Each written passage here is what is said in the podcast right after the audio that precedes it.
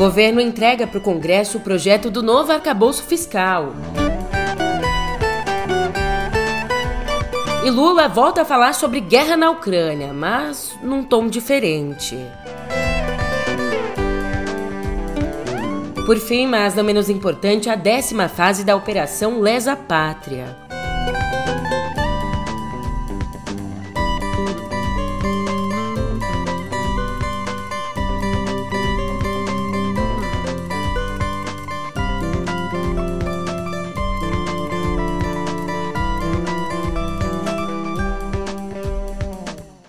Ótimo dia, uma ótima tarde, uma ótima noite para você. Eu sou a Julia Keck e vem cá. Como é que você tá, hein? Nessa quarta, dia 19, eu tenho um anúncio importante para fazer no pé do ouvido.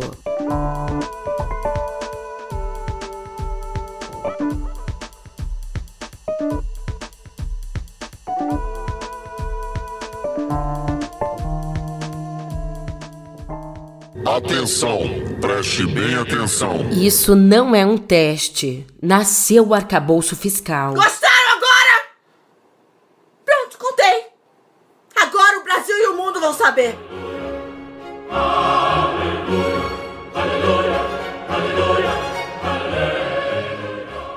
a nova regra fiscal para equilibrar as contas públicas finalmente já está com o Congresso. O presidente Lula, junto com o ministro da Fazenda, Fernando Haddad, e a ministra do Planejamento, a Simone Tebet, os três entregaram ontem um projeto de lei complementar ao presidente da Câmara, o Arthur Lira, e ao vice-presidente do Senado, veneziano Vital do Rego. Não são coisas fáceis de votar. O arcabouço tem uma construção complexa, é uma mudança de regra que, na minha opinião, vem para melhorar a gestão pública. Nós temos, além do, da regra em si, um conjunto de medidas para garantir o equilíbrio fiscal o ano que vem, e depois a reforma tributária, que vem garantir a sustentabilidade de longo prazo da base fiscal do Estado brasileiro. Eu sou da opinião que nós temos que ter um orçamento é, que seja um orçamento fixado a despesa como proporção do PIB e que ele tenha uma estabilidade no tempo.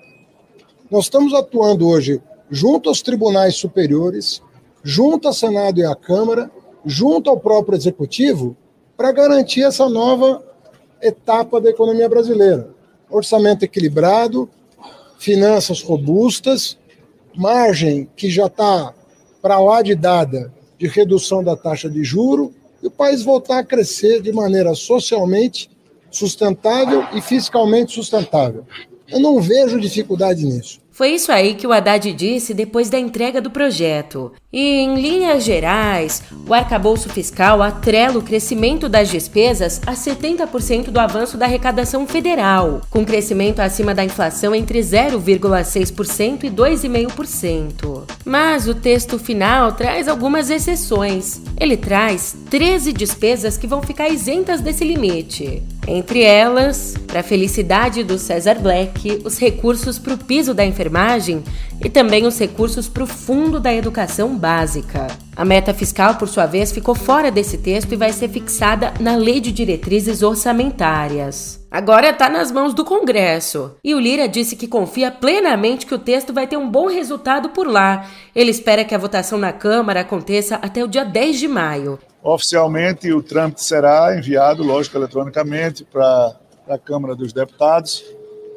E o dia de amanhã será, no início da tarde, a nomeação do relator. Nós que estamos falando ao longo de todos esses dias, na expectativa do texto, de todas as suas consequências para um clima de mais tranquilidade e sinais positivos para que o nosso país, através do nosso dever de casa, é, que a gente vem pregando, na consequente busca de, de, de, medidas saneadoras que deem previsibilidade aos investidores, ao mercado, à tranquilidade econômica do país, a gente possa se debruçar sobre esse assunto e sobre esse projeto de uma maneira muito rápida, como a gente vem tratando. Se tudo for do jeito que nós estamos pensando, nós iremos fazer a nomeação do relator amanhã, direto a plenário, pedir todos os trâmites e ajuda aos líderes para que favoreçam, para que essa matéria venha, e apertar o debate, torná-lo público, com o texto publicado, com o texto com todos os seus detalhes, para que a gente possa, ao longo desses dias, fazer esse debate o mais transparente possível. É, a nossa confiança é plena, né, que nós teremos um bom resultado, uma boa lei que servirá de base para outras medidas que se seguirão, e aí a gente vai ter que ter a ajuda de todos, uma compreensão sempre muito transparente do que vai ser tratado, como uma antessala à reforma tributária que nós vamos nos dedicar de corpo e alma após e com sucesso vencer essas etapas. E guarda bem esse número, tá? Ali, para ser aprovado, o arcabouço precisa de no mínimo 257 votos. Aí dando certo, beijo, vai pro Senado. Vai, tchau, Como disse a Miriam Leitão, abre aspas. O texto do arcabouço fiscal saiu exatamente como o Ministério da Fazenda defendia e foi uma vitória do ministro Fernando Haddad e também da equipe econômica. Além disso, ele foi bem costurado politicamente para que fosse bem aceito no Congresso. Fecha aspas. E vale trazer aqui uma análise que eu achei bem interessante do professor André Roncaglia, que é professor de economia da Unifesp e ele fez essa análise ao UOL. Escuta só. E essa medida é um conjunto, na verdade, né, de medidas que traz um novo panorama para como a gente vai gerir as contas públicas aqui no Brasil. É, tem alguns traços interessantes. Do ponto de vista da inspiração, a apresentação traz uma relação com uh, a lei de redução da inflação do governo Biden, ou seja, está inspirado aqui num propósito de investir na economia, de redirecionar a estrutura produtiva em favor né, do setor uh, de energia verde e de nova, uma nova economia, e traz também um aspecto importante de colocar um piso para o investimento.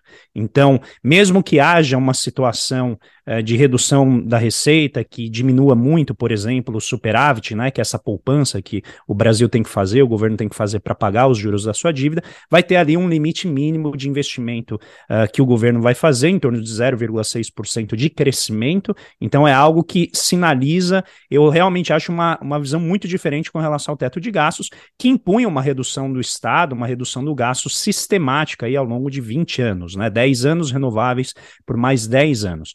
Uh, outra característica importante desse, dessa proposta de marco é que ela faz um ajuste fiscal na minha visão, bastante arrojado, é acelerado, né? O primeiro cenário é zerar o déficit já no final do ano que vem. O segundo cenário zeraria o, déficit que a gente tem ali mais ou menos em meados de 2025.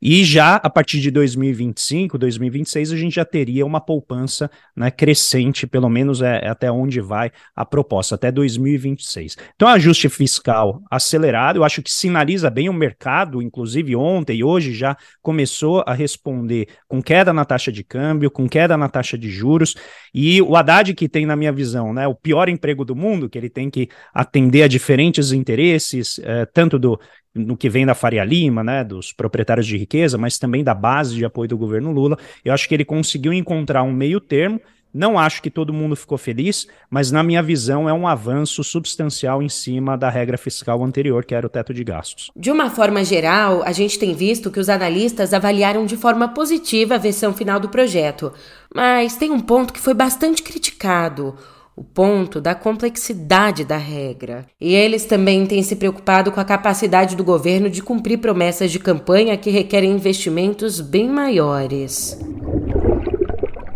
Prende a respiração firme aí pra gente continuar a nadar aqui no noticiário, porque finalmente também tem peixe que tá deixando de morrer pela boca. Depois de ser repreendido oficialmente pelos Estados Unidos, o Lula deu novas declarações sobre a guerra da Ucrânia. Ali, durante um almoço com Klaus Iohannis, o presidente da Romênia, Romênia que faz né, fronteira com a Ucrânia, Nesse almoço, Lula mudou o tom e seguiu um discurso escrito. Ouvi com muito interesse as considerações do presidente Johannes sobre a guerra da Ucrânia, país com o qual a Romênia partilha mais de 600 quilômetros de fronteira. Ao mesmo tempo em que meu governo condena a violação da integridade territorial da Ucrânia, defendemos uma solução política negociada para o conflito.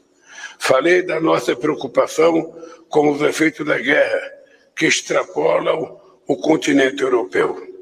Reiterei minha preocupação com as consequências globais desse conflito em matéria de segurança alimentar e energética, especialmente sobre as regiões mais pobres do planeta.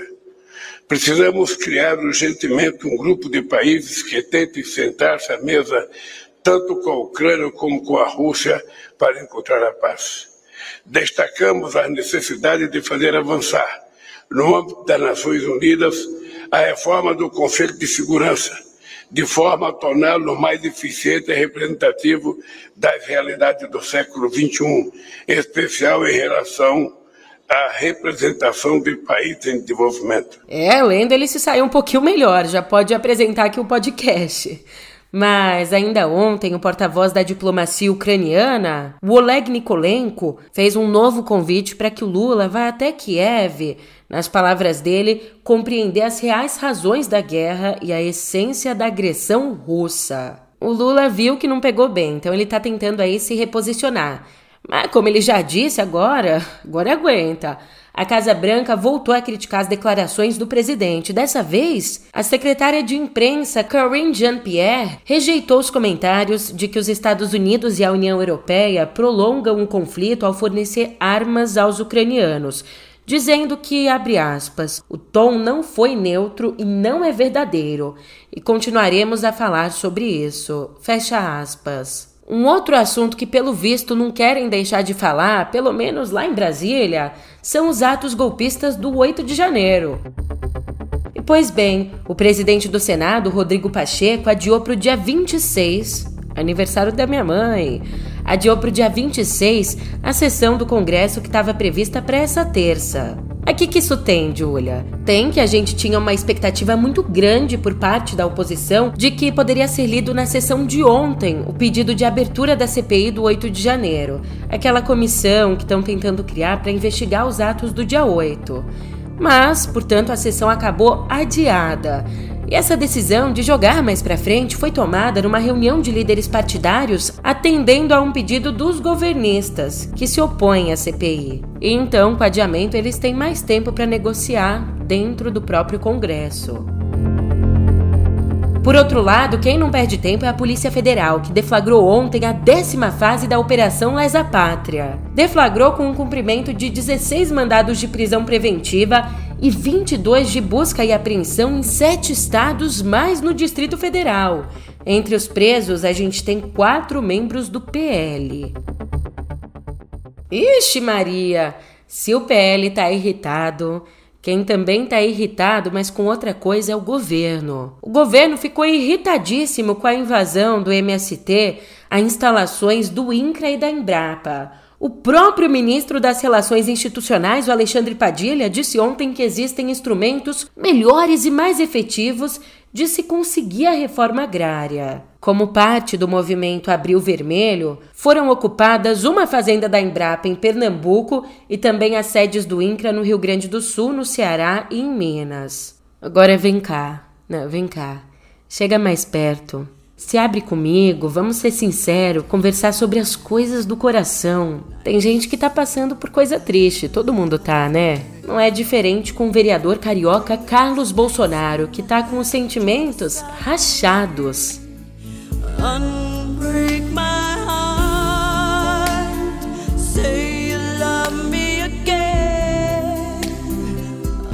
Pois é, como conta Thaís Oyama, ele está vivendo um período de instabilidade emocional e medo de ser preso por contratação de funcionários fantasmas e também com medo de cair sobre as costas dele a prática de rachadinhas. A Thaís explicou melhor. Carlos Bolsonaro está com bastante medo do que pode vir a acontecer com ele, né, nesse inquérito que ele, a que ele responde. Ele está com medo, basicamente, de ser denunciado e depois condenado e depois preso.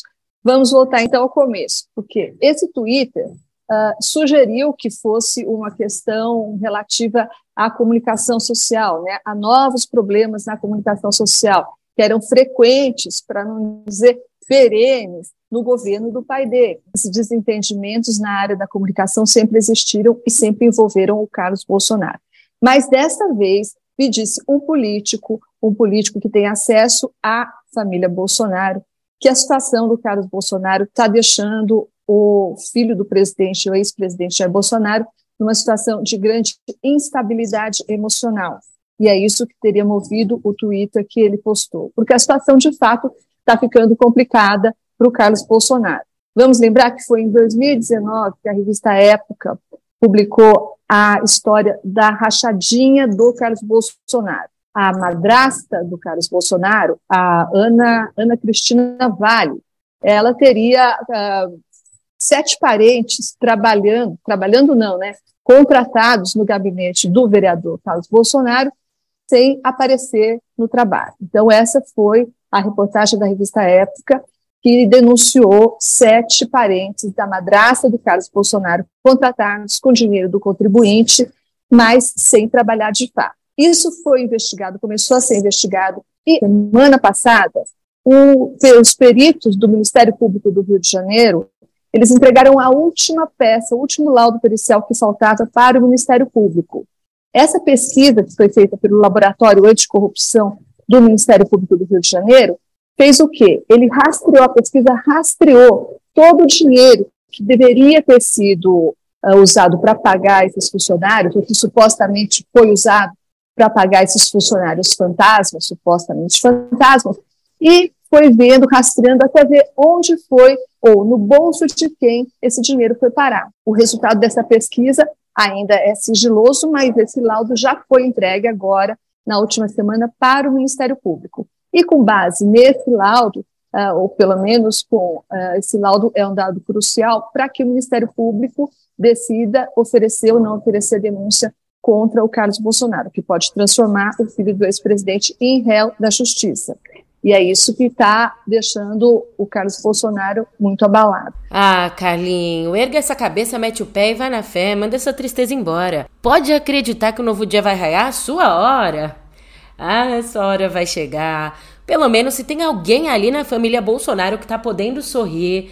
Esse alguém é a dona Michele Bolsonaro. Isso porque no Instagram ela teve um engajamento três vezes maior que o do marido. A gente pode até comparar o engajamento dela agora ao engajamento que o Bolsonaro tinha durante a última campanha eleitoral. Mas ele ainda leva vantagem no número de seguidores. Tem 25 milhões, 19 milhões a mais que os dela. E quando a gente fala que a palavra tem força, é disso que a gente está falando.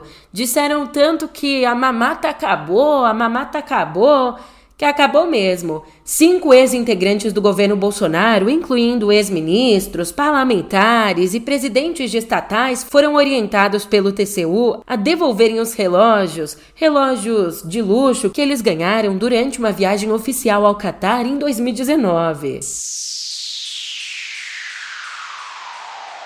Brincadeiras à parte, lá fora, escuta só que sério. A Fox News, o canal conservador de notícias do bilionário Rupert Murdoch, fechou ontem um acordo de quase 800 milhões de dólares para escapar de um processo de difamação movido pela Dominion, a fabricante das urnas eletrônicas que são usadas lá nos Estados Unidos. Isso porque, de olho no eleitor trumpista, a emissora divulgou lá nas eleições de 2020 notícias sabidamente falsas sobre a segurança do processo de votação. Bem, a Fox alegou adivinha o quê? Liberdade de imprensa e disse que só divulgava as acusações feitas por Donald Trump. Mas mesmo assim acabou propondo um acordo. Então, né?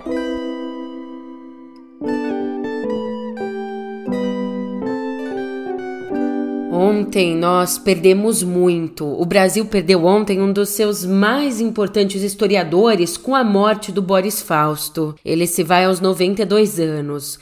Vindo de família judaica, o paulistano dizia que a história foi um amor tardio. Já era formado em direito pela USP e procurador do Estado quando, por incentivo da esposa, concluiu em 1966 um segundo estudo. Dessa vez em história, também pela USP. Então, três anos depois, publicou a opus magna dele, a obra A Revolução de 1930, na qual desconstruiu as visões maniqueístas sobre o movimento que levou Vargas ao poder. Trotskista quando jovem, o que depois ele caracterizou como uma doença infantil contraída na idade adulta que durou 10 anos. É, trotskista quando jovem, já tinha rompido com o comunismo nas duas vezes em que foi preso pela ditadura. É, a vida dele se entrelaça, se confunde com a própria história. Inclusive, nos livros, o Boris olhava o Brasil tanto globalmente, analisando os nossos processos históricos amplos, quanto em detalhes, como prestando atenção nos crimes paulistanos que o fascinavam. Ainda entre 1997 e 2021, ele publicou uma trilogia memorialista, que começou com a obra Negócios e Ócios Histórias da Imigração, passando pelo grande O Brilho do Bronze e terminando com o livro Vida, Morte e Outros Detalhes. Ele deixa dois filhos, o antropólogo Carlos Fausto e o cientista político Sérgio Fausto. Também deixa três netos. Eu vou fazer uma citação, acho que foi a primeira que eu fiz, mas que eu repito porque eu acho muito, muito boa, do Elias Canetti. Ele disse: Eu tenho ódio da morte, vou lutar até o fim contra ela, embora eu saiba que eu vou perder. E seguindo com as nossas notícias, a gente vai agora até o Ministério da Justiça para conferir um balanço divulgado ontem. Esse balanço mostra que nos últimos 10 dias, olha que período curto 10 dias foram derrubados, tirados do ar, 756 perfis em redes sociais que estimulavam ataques em escolas. Também tem mais números assustadores. Numa reunião com o Lula e também com representantes do Legislativo e do Judiciário, o ministro Flávio Dino disse que nesse mesmo período, os últimos 10 dias, 1.224 casos foram investigados, 225 pessoas foram presas ou apreendidas e 7.473 denúncias. 7.473 foram recebidas pelo canal oficial da pasta. Aliás, nessa mesma reunião aí com o Dino, o Lula relacionou os videogames aos ataques em escolas, dizendo que os jogos influenciam negativamente as crianças. Só que estudos sobre esse tema não encontraram uma relação direta entre jogos eletrônicos e o aumento da violência, é importante dizer. Nós temos que pensar o que, que eu ensino para o meu filho dentro de casa. Quando meu filho tem quatro anos que ele chora, o que eu faço para ele? Eu dou logo um tablet para ele, estou aqui para você brincar. Sabe? Ensino logo um joguinho. Não tem jogo, não tem game falando de amor. Não tem game falando de educação. É game, game ensinando a molecada a matar. Né, você sabe aquelas pessoas que dizem assim: na minha vida eu já vi de tudo, já tô pronta para ir embora porque eu já vi um pouco de tudo. Eu acho que eu nunca vou dizer isso, porque quando a gente acha que já viu de tudo, aparece isso aqui. Nessa terça foi deflagrada a Operação Penalidade Máxima 2. E ontem mesmo o Ministério Público já cumpriu em 16 municípios de seis estados três mandados de prisão e outros 20 de busca e apreensão contra suspeitos de manipular resultados em jogos da Série A do Brasileirão do ano passado. E além disso, suspeitos também de manipular ao menos cinco jogos dos campeonatos paulista, gaúcho, goiano e mato-grossense ainda esse ano. Mas como é que o grupo fazia isso? Ele ia lá com um papinho, aliciava os jogadores a interferirem nas partidas, convencia os caras a marcar pênaltis, por exemplo. Então, com esses pênaltis, os times adversários conseguiam marcar gol. Julia, mas isso é lucrativo? Então, do lado de fora do campo, os golpistas já sabiam como o jogo ia terminar e conseguiam dinheiro em sites de apostas, enquanto que os atletas envolvidos ganhavam parte dos lucros, mais ou menos 150 mil reais por aposta. Aí, rapidinho, antes da gente partir para nossa editoria de cultura, um servicinho aqui para você. Você fica de olho, trata de ficar atento, porque o Ministério da Saúde publicou um edital com 6.252 vagas no Mais Médicos para cidades que querem renovar a participação ou então para aquelas que querem aderir ao programa. E sim, cada município vai ter um limite de profissionais a receber. E ainda até o fim desse ano, o governo pretende abrir outras 10 mil vagas.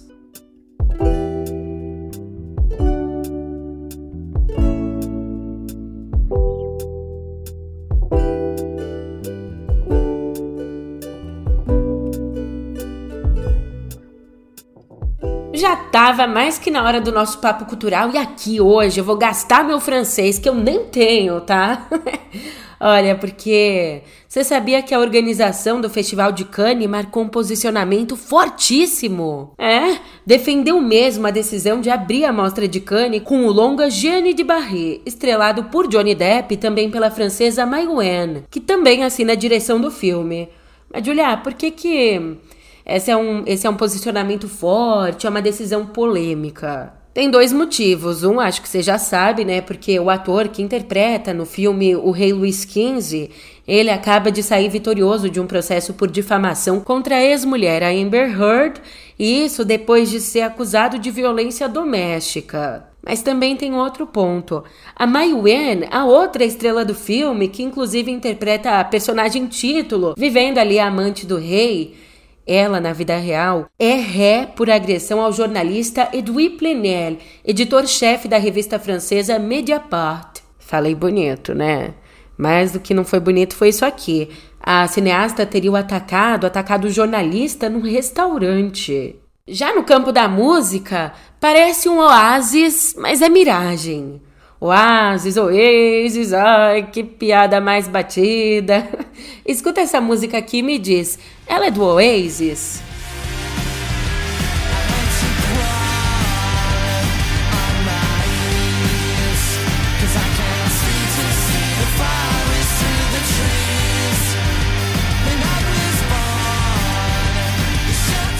Que nada, meu bem, você não vai acreditar. Programadores usaram uma inteligência artificial apelidada de ISIS para criar, tipo, vai, vamos dizer assim, um álbum perdido do Oasis, com músicas que essa inteligência artificial imaginou que poderiam ter sido lançadas pela banda se ela não tivesse acabado lá em 2009. Não, Julie, isso não é possível. Como assim?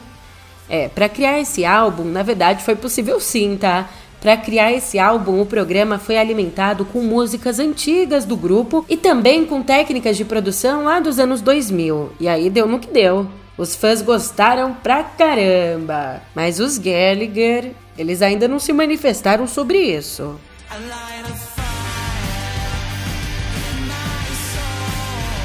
Ai, tem mais. Além desse álbum fictício do Oasis, Ontem as plataformas de música tiraram do ar uma faixa, a faixa Heart on My Sleeve, que seria uma suposta parceria do Drake com The Weeknd. Só que a música foi tirada do ar porque foi revelado que na verdade não, te não teve nada de parceria. Essa música também foi criada por inteligência artificial. É, de qualquer forma a música sai perdendo. E eu nem falo aqui sobre a inteligência artificial é que a gente tem mais uma despedida. Pouquíssimos grupos brilharam tanto transitando entre jazz, funk das antigas, MPB e outros ritmos latinos. Poucos brilharam tanto quanto o lendário trio carioca Azimuth, uma referência mundial. E grande parte desse sucesso vinha do talento do baterista Ivan Conte, uma mão, que morreu aos 76 anos nessa segunda.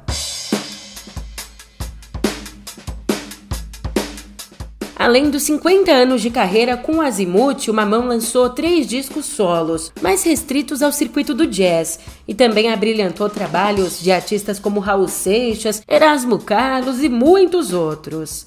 A família não informou a causa da morte.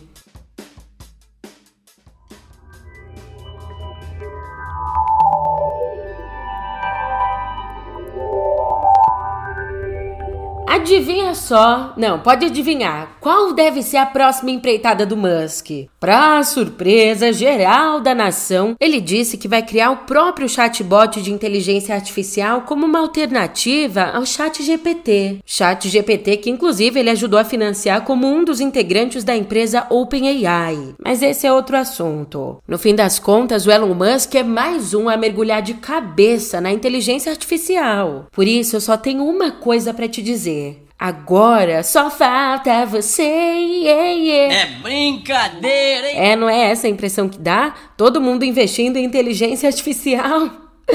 Mas, mesmo aí com essa nova empreitada em vista, o bilionário voltou a expressar preocupação com o perigo da inteligência artificial, dizendo que ela tem sim o potencial de destruir a civilização. E disse mais, tá? Disse que tá preocupado com o fato do chat GPT estar tá sendo ensinado a ser politicamente correto. E por isso ele quer criar, nas palavras dele, uma inteligência artificial que busque a verdade. Ele disse bem assim, abre aspas aqui para o Musk: Vou lançar algo chamado Truth GPT, ou o GPT da verdade, uma inteligência artificial que busque a verdade absoluta e tente entender a natureza do universo. Fecha aspas. E ainda, de acordo com o empresário, a ferramenta dele veria as pessoas como uma parte interessante do universo e por isso decidiria não aniquilar os humanos.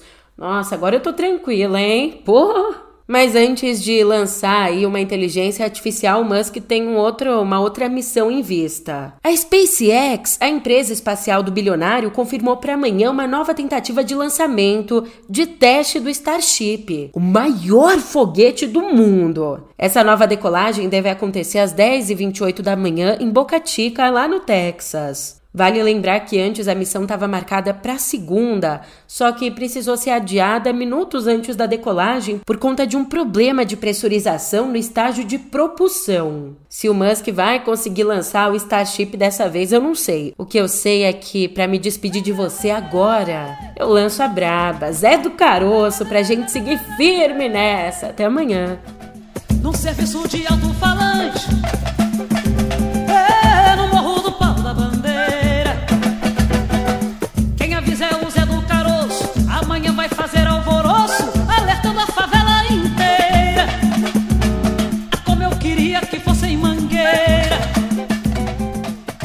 outros